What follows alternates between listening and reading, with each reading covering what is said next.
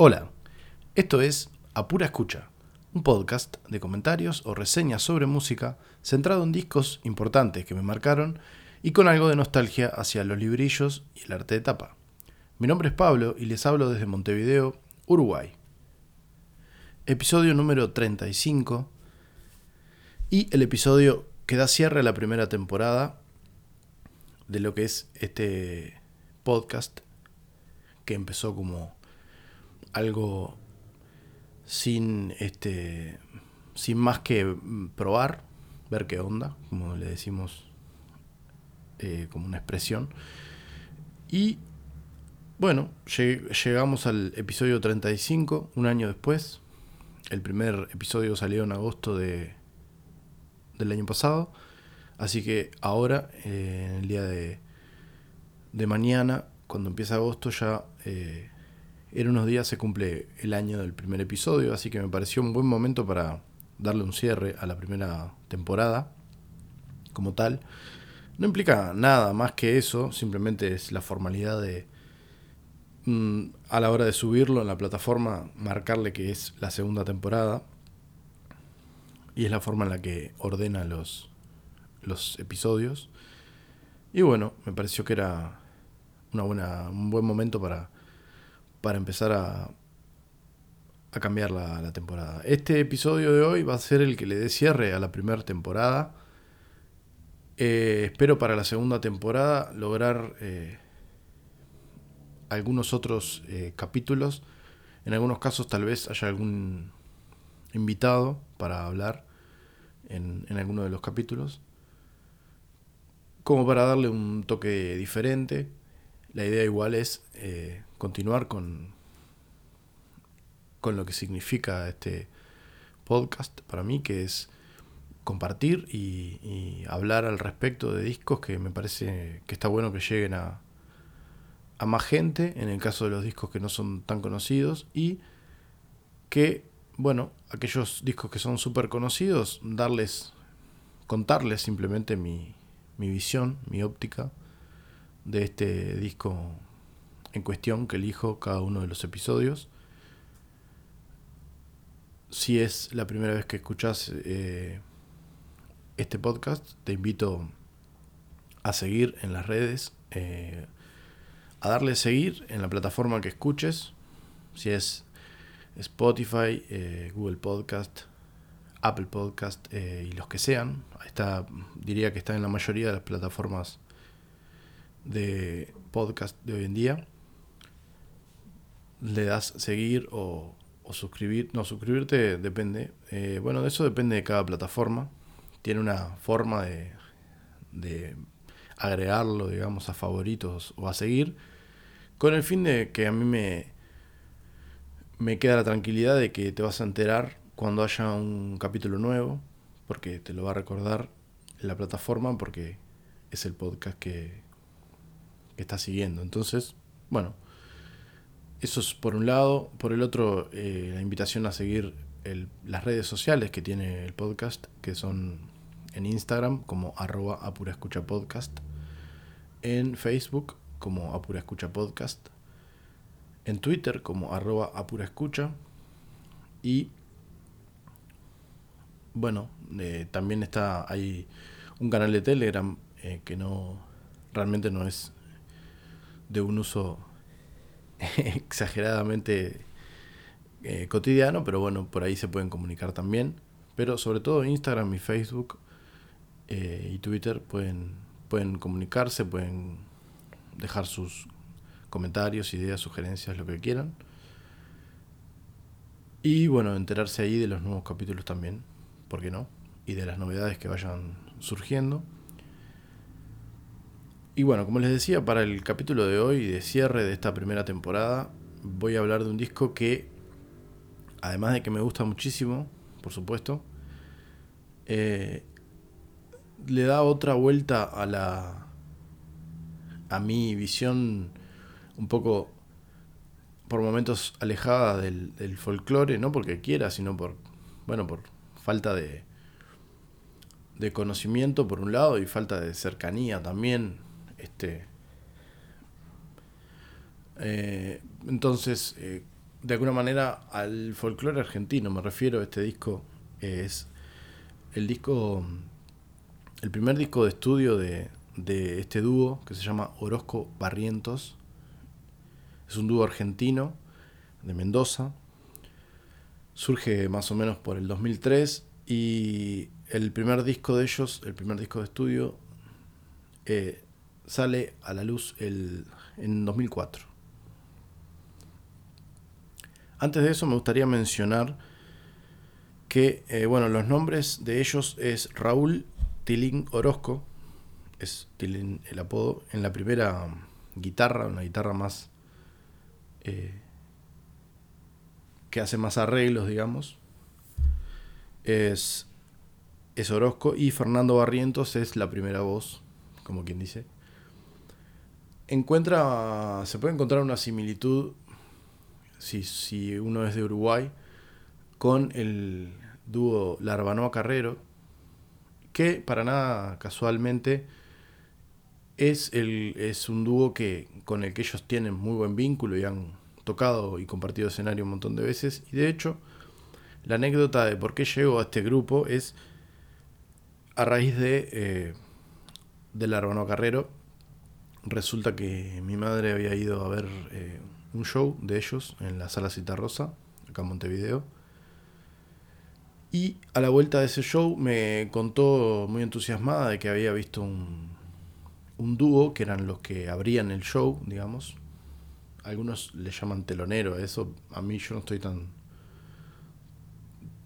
tan del lado de ese, de ese término. Creo que el origen es porque tocaban adelante del telón cuando era el show de apertura y no era el, el show principal de la noche. Si no es así, bueno, supongo que el origen, si no es, es ese, andará cerca. Y bueno, en este caso era, bueno, digamos que el, show de apertura de, del espectáculo de, de Carrero eran ellos dos. Y me, me contó al respecto y me, me, me, gustó la idea de, de, de ver cómo era. Evidentemente esto debe haber sido 2004 o tal vez un poco más. Y por lo menos acá en Uruguay, si bien obviamente Internet ya había hace años, no era tan fácil eso de encontrar música de otro lado, si no era mediante el acceso a discos físicos. Y bueno, eh, pasó un tiempo para el que yo pudiera, pudiera realmente encontrarme con la música de ellos. Tal vez recién 2008, 2009 fue que pude escuchar el primer, este primer disco. Pero es un disco que me parece muy bonito, me parece de esos discos que está bueno escucharlos, está bueno conocerlos, en el caso de que no lo conozcan. Y está bueno lo que hace este dúo. Eh, es muy bueno la, la, mezcla que tienen los dos, la voz de, de, de Fernando es es buenísima. Y los arreglos de guitarra de, de Raúl es una delicia, sinceramente. Y bueno, este primer disco de ellos, el primer disco de estudio, se llama Celador de Sueños. Una canción que tal vez le suena conocida porque Mercedes Sosa también hizo una versión de esta canción y de alguna manera los, los ayudó en su momento, como a todos los artistas que, que estuvieron cerca de Mercedes, porque siempre fue una gran una gran artista también en ese sentido, no es solo de su, de su performance, sino con el hecho de acercar o ayudar, este, o apadrinar, si se quiere, a ciertos artistas de todo tipo. Y bueno, eh, Orozco Barrientos también pasó por, por, su buena, por su buena recomendación de Mercedes. Y esta canción que da nombre al disco, es una canción justamente dentro del disco, eh, se llama Celador, Celador de Sueños. Lo produce Gustavo Santaolalla, nada más y nada menos. Con lo que eso significa, por lo pronto, a nivel de, de llegada, eh, en América Latina al menos es, es cuando un disco lo produce Santa Blaya suele, suele llegar a bastante más personas que, que, que cualquier otra producción. Y bueno, eso hizo que el disco también se volviera como un poco bastante conocido, si se quiere. Tiene 12 canciones este disco. Es muy, muy lindo. Según ellos mismos, el entorno de las, de las músicas, de los estilos que utilizan en este disco, más allá de alguna excepción, son de la música de la zona, digamos, de Mendoza, Argentina. Ritmos como la tonada, el gato y, y la cueca, que también comparten evidentemente el folclore latinoamericano, eh, sus variantes este, en Chile de la cueca, aquí, también hubo grandes músicos como Alfredo Citarrosa que, supo, componer algunas canciones en, el estilo gato, que también es una danza, eh, o mejor dicho, es una danza y también se puede componer como canción. Eh, no me quiero meter en eso porque sería más tarea de un musicólogo. Y bueno, por ahora no, lo soy. Soy simplemente un aficionado al, al un melómano, como le dicen. No sé si cabe ese término, ¿no? Soy músico. Sobre todo lo digo esto para el que no haya escuchado ningún capítulo anterior. Soy músico desde hace un montón de años y la música me acompaña desde que tengo uso de razón, que soy de esas personas que escuchan música y que sigue eligiendo el si puede tener el formato físico de, de, de escucha de la música, ya sea un CD o un vinilo. Y bueno, eso es el motivo por el que hago también este podcast. Bien, decía, 12 canciones, muy muy bonitas todas. Y voy a ir eh, hablando una por una de las canciones. Eh, Mm, pido disculpas de antemano si el estilo que menciono o que me da la impresión que es eh, no es así. Si esto llegara a oídos de, ellos, eh, les pido mil disculpas desde ya y les agradezco cualquier tipo de corrección a cualquier persona que, que tenga conocimiento real del folclore argentino. Pero me voy a guiar simplemente por, por lo que escucho y lo que me da la sensación que es la canción en puntual. Entonces, bueno, nada. Mm, la primera canción con la que abre el disco se llama Caminito. A mi entender es una zamba. Zamba, con Z. Tiene una introducción con guitarras muy tranquila. Es como una guitarra criolla acústica, española, como le quieran llamar, haciendo unos arreglos y como una especie de electroacústica o una guitarra de cuerdas de acero haciendo algún acorde cada tanto, dándole como esa sensación eh, de tranquilidad y de que se viene, digamos, la, la canción como tal. El formato, bueno, tienes una primera estrofa, muy, muy tranquila, como que en esa misma como con esa misma sensación con la que arranca la introducción. Luego tiene ya el estribillo muy suave también, a dos voces, o sea, tiene un arreglo de voz que es hermoso. Tiene unos arreglos muy lindos de guitarra siempre, todo el tiempo van a ver, y seguramente lo diga más de una vez, que hay arreglos. Los arreglos de guitarra son una maravilla y los y cómo quedan las los arreglos de las voces también Luego tiene un interludio muy breve y después otra estrofa en la que se escucha allí como un pedal, no sé si es una tecla o qué. Además, por supuesto, siempre de la guitarra. Eh, vuelve el estribillo con otros arreglos hermosos. Y hay como una especie de coda en el que él se va jugando con la voz y, y sigue la, el ritmo de la canción hasta que se hasta que se termina. Y concluye esta primera canción que es muy hermosa. La segunda canción del, de este disco justamente es la que da nombre, que se llama Celador de Sueños. Y eh, de alguna manera es como la, tal vez la más conocida de ellos, para quien no los conoce como dúo. Tal vez la canción sí la escuchó en algún momento por alguna versión, o en la, por escucharla en la, radio. Puede ser, puede ser que la, que la conozcan, esta canción Celador de Sueños. Muy linda canción, muy... Mm, más bien en formato canción.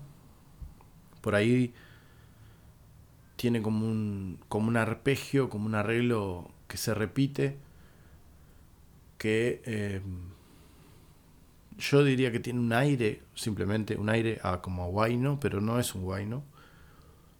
Tiene como esa, como esa idea de, de ostinato, digamos, en el, en el arpegio de, la, de las guitarras, pero es más tranquilo. Diríamos que es una canción y punto. Tiene esa introducción este, con, arreglos de guitarra, arpegiada. La primera eh, estrofa, con, también siempre con arreglos hermosos de guitarra. El estribillo es una hermosura. Eh, los textos eh, también. En algunos casos, por ahí, si, si alguien es de la zona, entiende algunas referencias bastante más que alguien que no es este. Hay unos cuantos kilómetros de acá en Mendoza. Mm, las que hablan como más genéricas de amor, digamos. Pero en algunos casos este, hace muchas referencias a, a, gente o lugares, supongo yo, de ahí, que, que, bueno, aunque uno no sepa de qué está hablando, puede llegar a entender la referencia o puede llegar a entender este, por qué lo nombra. El... Luego del estribillo tiene un, interludio. Con, de vuelta con arreglos de guitarra también bien bonitos. Luego de vuelta estrofa, estrofa. Tiene unos arreglos bárbaros ahí esa otra estrofa. Y el estribillo final, digamos, tiene un, un rasguido, digamos, de los de las guitarras y aparece como eh, como un poco más este, picado, por decirlo así, más, mm, más ágil ese rasguido y me da la sensación de que aparece un instrumento como también cordófono que sería o un charango o me imagino yo por el sonido que es, creo que el nombre es ronroco, que es el típico instrumento que suele que suele tocar Gustavo Santaolalla, que le gusta, se ve muchísimo el sonido, que lo suele incluir en, en diferentes este, cuestiones musicales, incluso en músicas de películas que ha hecho. Es un cordófono como con ese estilo de sonido parecido, por decirlo así, al charango, tal vez con un poco más de, de resonancia o de cuerpo, menos, menos cortante. Bueno, tiene como unos arreglos ahí con hacia el final y se termina esa canción, es una belleza. La tercera canción se llama La Margarita creo yo que es un gato.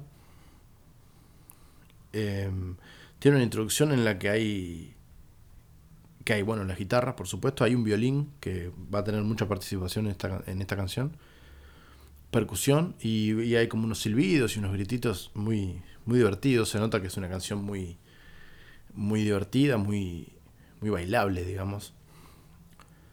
Luego de esa estrofa tiene la primera este, estrofa, en el que está la percusión, este, creo yo que es un cajón. Y eh, bueno, la guitarra, por supuesto. En la otra estrofa ahí aparecen como arreglos del violín, que todo el tiempo va a estar este, haciendo sus arreglitos muy, muy lindos. Es buenísimo como queda el violín en esta canción. Luego tiene un interludio en el que se parece mucho a la introducción, digamos, con toda la con todas las ganas, digamos, esas guitarras, violín, la percusión, todo. Luego de nuevo, estrofa. Eh, estrofa en el que juegan bastante más la percusión y el violín, como que se. como si se. Como si estuvieran este, interactuando entre ellos, digamos. Y bueno, se termina yendo con esa estrofa. Buenísima canción, muy divertida, este, muy bailable. Eh, el tema 3, La Margarita. Da paso al tema número 4, que baja un poco bastante su, su intención. El tema número 4 se llama Pensando en ella. Luego de escuchar varias canciones de, de Orozco Barrientos, Barrientos, llego a la conclusión de que tal vez el, porque no conocía al respecto del estilo tonada, me parece que esta canción es una tonada, se llama Pensando en ella. Muy tranquila, muy tranquila, es una delicia la canción.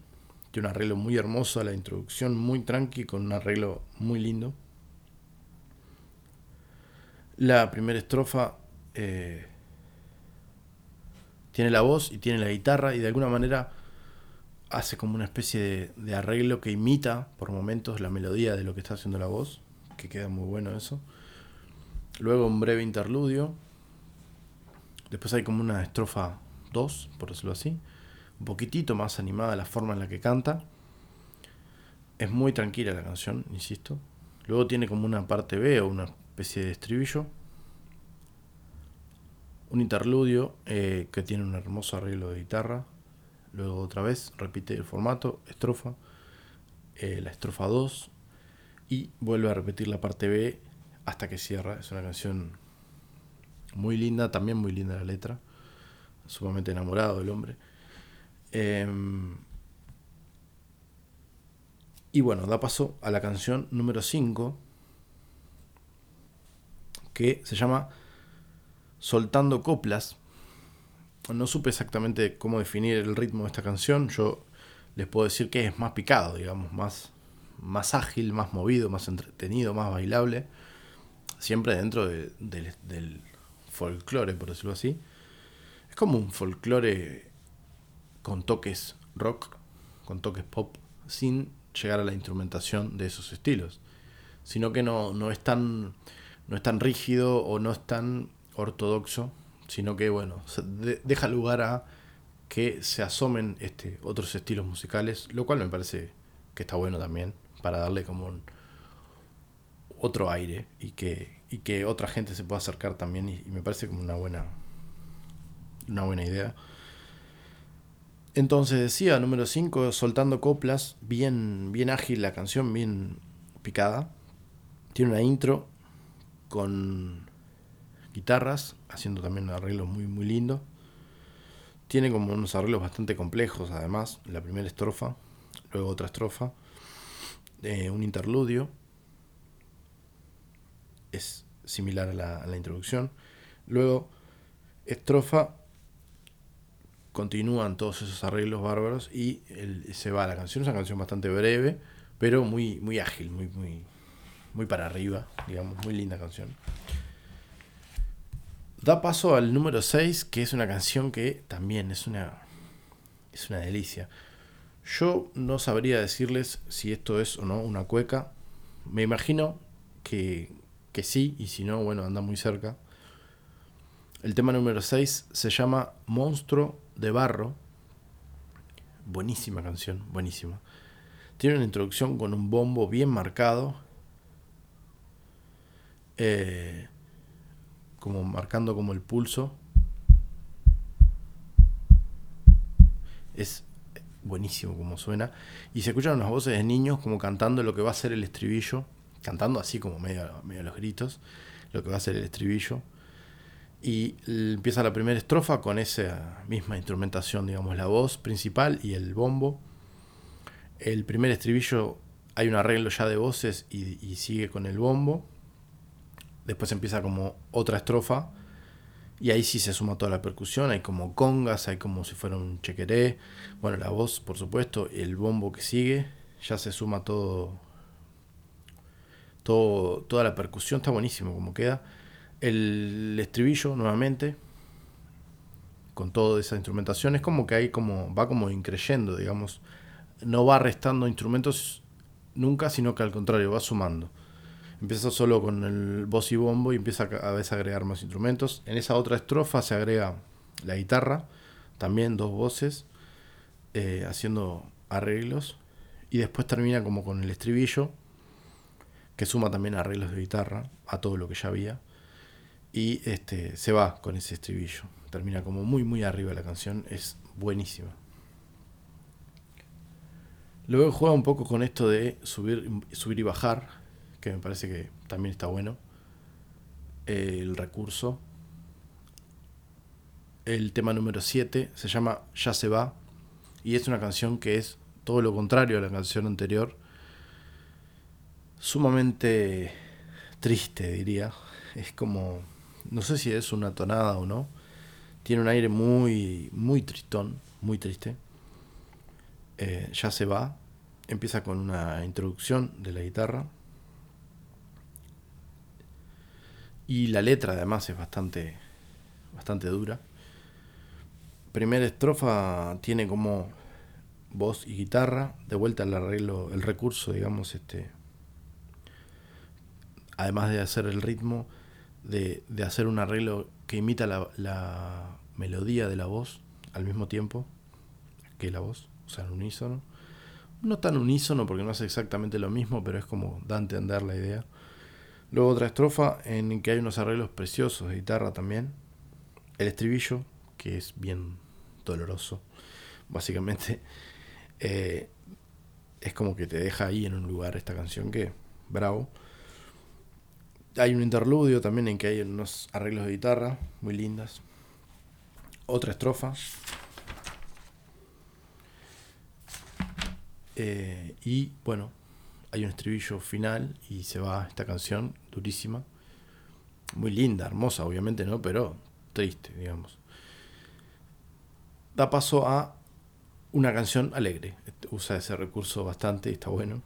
Eh, el tema número 8 se llama Los ojos del amor. Muy, muy divertida canción también. Creo yo también, supongo que es un gato tiene una intro de guitarra que en la que se pone medio rock folk, ahí la, el asunto, la forma en la que, en la que está tocado, digamos.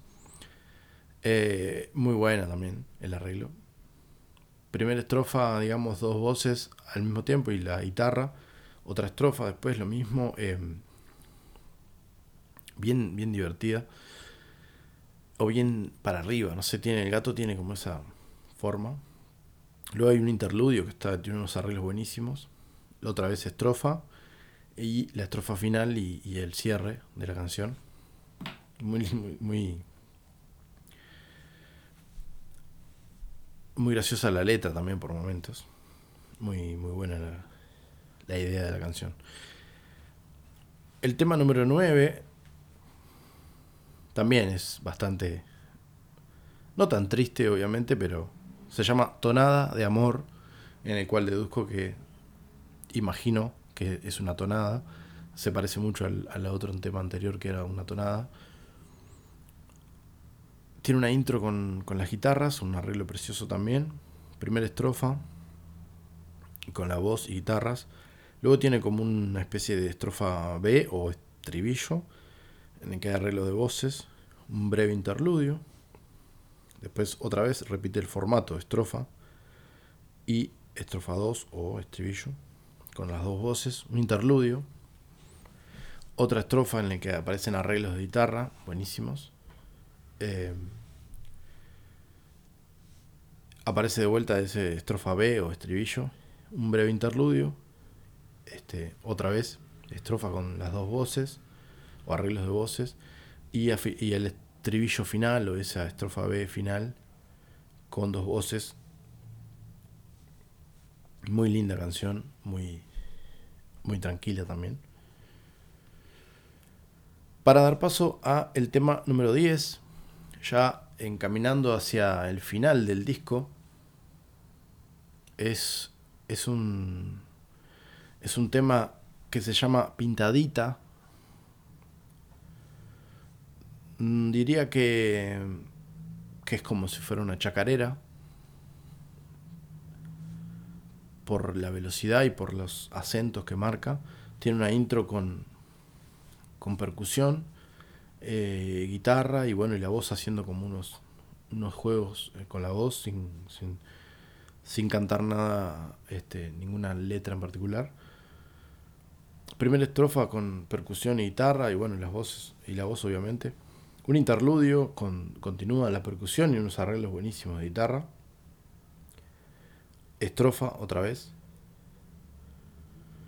Y eh, aparecen arreglos también de, guitarra. después es lo que sería como el siguiente, como el estribillo, por decirlo así. La percusión agrega como platillos, como golpes de platillos. Eh, no, no pareciera ser una batería lo que está tocado, pero como ese tipo de set o, o kiosquito, como le decimos, eh, los que tocamos percusión, de mezclar ahí algo híbrido con, con, más percusión y, platillos como para acentuar determinados golpes, y empieza a hacer unos arreglos que están, que están buenísimos en esta canción.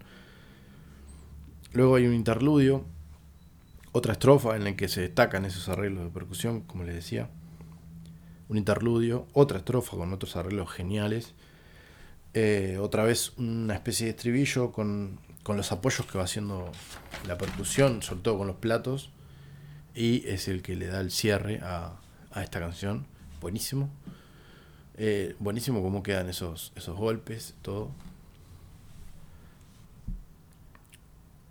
Luego da paso a el tema número 11, que se llama Niña Hermosura. También he visto algunas versiones de este tema, buenísimo. También creo yo que es una tonada. Muy linda, muy linda canción. Tiene una introducción muy tranquila con la guitarra. Luego estrofa eh, con la voz y la guitarra. Una especie de, de estrofa B o estribillo. Luego otra vez estrofa A. Luego otra vez lo que sería estrofa B o estribillo eh, con dos voces, sobre todo hacia el final de, de, las, de esa parte. Un interludio, otra vez repite estrofa y hace otra vez esto, estrofa B o estribillo y le da el cierre. Es una canción bien, bien bonita, muy tranquila.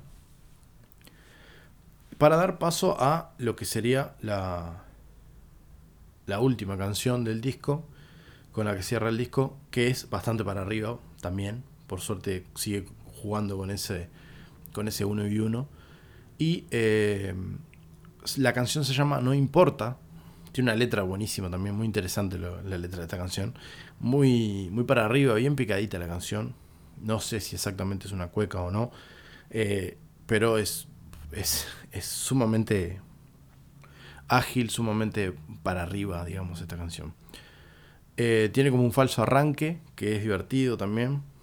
Eh, la forma. Este tema tiene un falso arranque y un y digamos que dejaron el final este, con algunos con algunos comentarios, algunas cosas bien de, de, la grabación y que queda como como realmente bueno. No sé exactamente si, si la idea era que fueran 11 temas y este fuera el bonus o si simplemente les gustó para el último tema dejar este tipo de, de joyitas que, que siempre son bienvenidas cuando que se sacan un poco de, la interna, interna de las grabaciones para, para que la gente las escuche y, y nada, es bastante agradable, bastante divertido eh, cuando eso pasa. Así como les decía, tiene como un falso arranque, que arranca con todo y bueno, se frenan ahí y vuelve a arrancar la canción. Eh, las guitarras y hay como unos grititos de fondo, como bien folclóricos ahí como llamando. Y el formato es este, estrofa, estrofa, otra vez. Utiliza mucho el, lo que dice el título, o sea, el no importa, no importa, lo usa muchísimo para concluir cada una de las estrofas. Luego tiene estribillo en el que dice alivia tu corazón. Muy linda la, el mensaje, está buenísimo en la canción. Luego un interludio también divertido, buenísimo. Otra vez el formato estrofa-estrofa.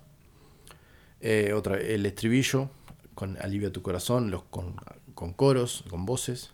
Después hay un interludio que hay como, como una especie de solo de silbido, digamos, ahí es el interludio y hay una melodía silbada. Y termina con el formato estrofa y el estribillo, con Alivia tu corazón. Y se va a la canción hasta que hacen en la conclusión con los acordes y hay como una especie de, de palo de agua o algo haciendo como un, un efecto ahí al final.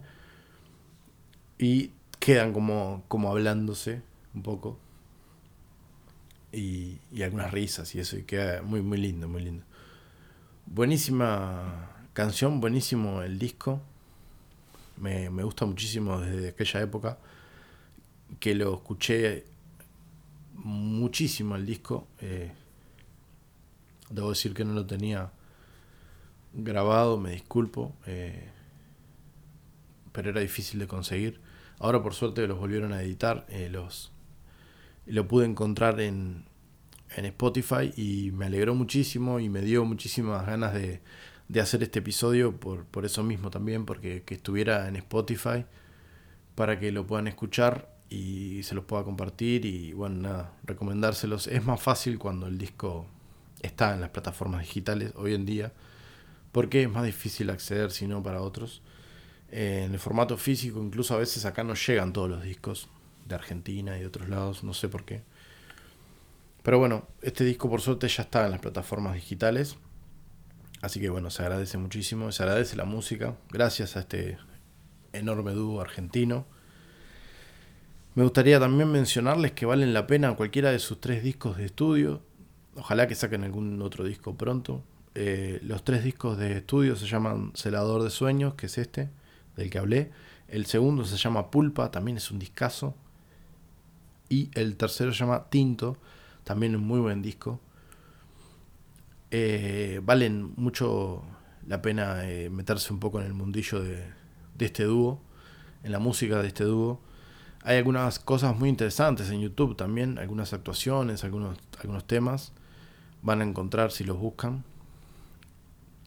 Y si no, bueno, las plataformas digitales, como les, como digitales, como les decía, ahí este, están los tres discos de ellos. Y bueno, muchas gracias, Orozco Barrientos. Excelente, excelente disco, excelente la música de ustedes. Gracias. Y gracias a todos los que hayan escuchado este capítulo y los que hayan escuchado esta primera temporada del podcast, del podcast a pura escucha. Y bueno, los invito a, a seguir escuchándolo cuando salga el primer episodio de la segunda temporada. Va a ser este. Voy a estar más que agradecido si lo siguen escuchando. Me encantaría se vendrán evidentemente más discos. Tengo muchísimos discos de los cuales tengo ganas de seguir eh, comentando o hablando o recomendándoselos. Así que bueno, los espero. Les repito las redes sociales por si les interesa. Este podcast también está en subido a YouTube como eh, un formato es un video con una foto fija con las ondas de sonido digamos que se van moviendo pero al que le gusta escucharlo en el formato escritorio es bienvenido. También puede buscarlo por ahí, a pura escucha, eh, o a pura escucha, podcast. Eh, lo buscan, están en el buscador. Debajo de, de, la descripción de este capítulo siempre dejo el disco al el link al disco en cuestión y a las redes sociales, pero se las recuerdo eh, una vez más en Instagram como arroba a pura escucha podcast, todo junto. En Facebook como Apura Escucha Podcast. En Twitter como arroba Apura Escucha. Y bueno, en YouTube, como les decía, ponen Apura Escucha Podcast y les van a saltar los diferentes episodios. Pueden comentar, eh, escribir, sugerir lo que les parezca y estar comunicados. Gracias por escuchar eh, y hasta la segunda temporada.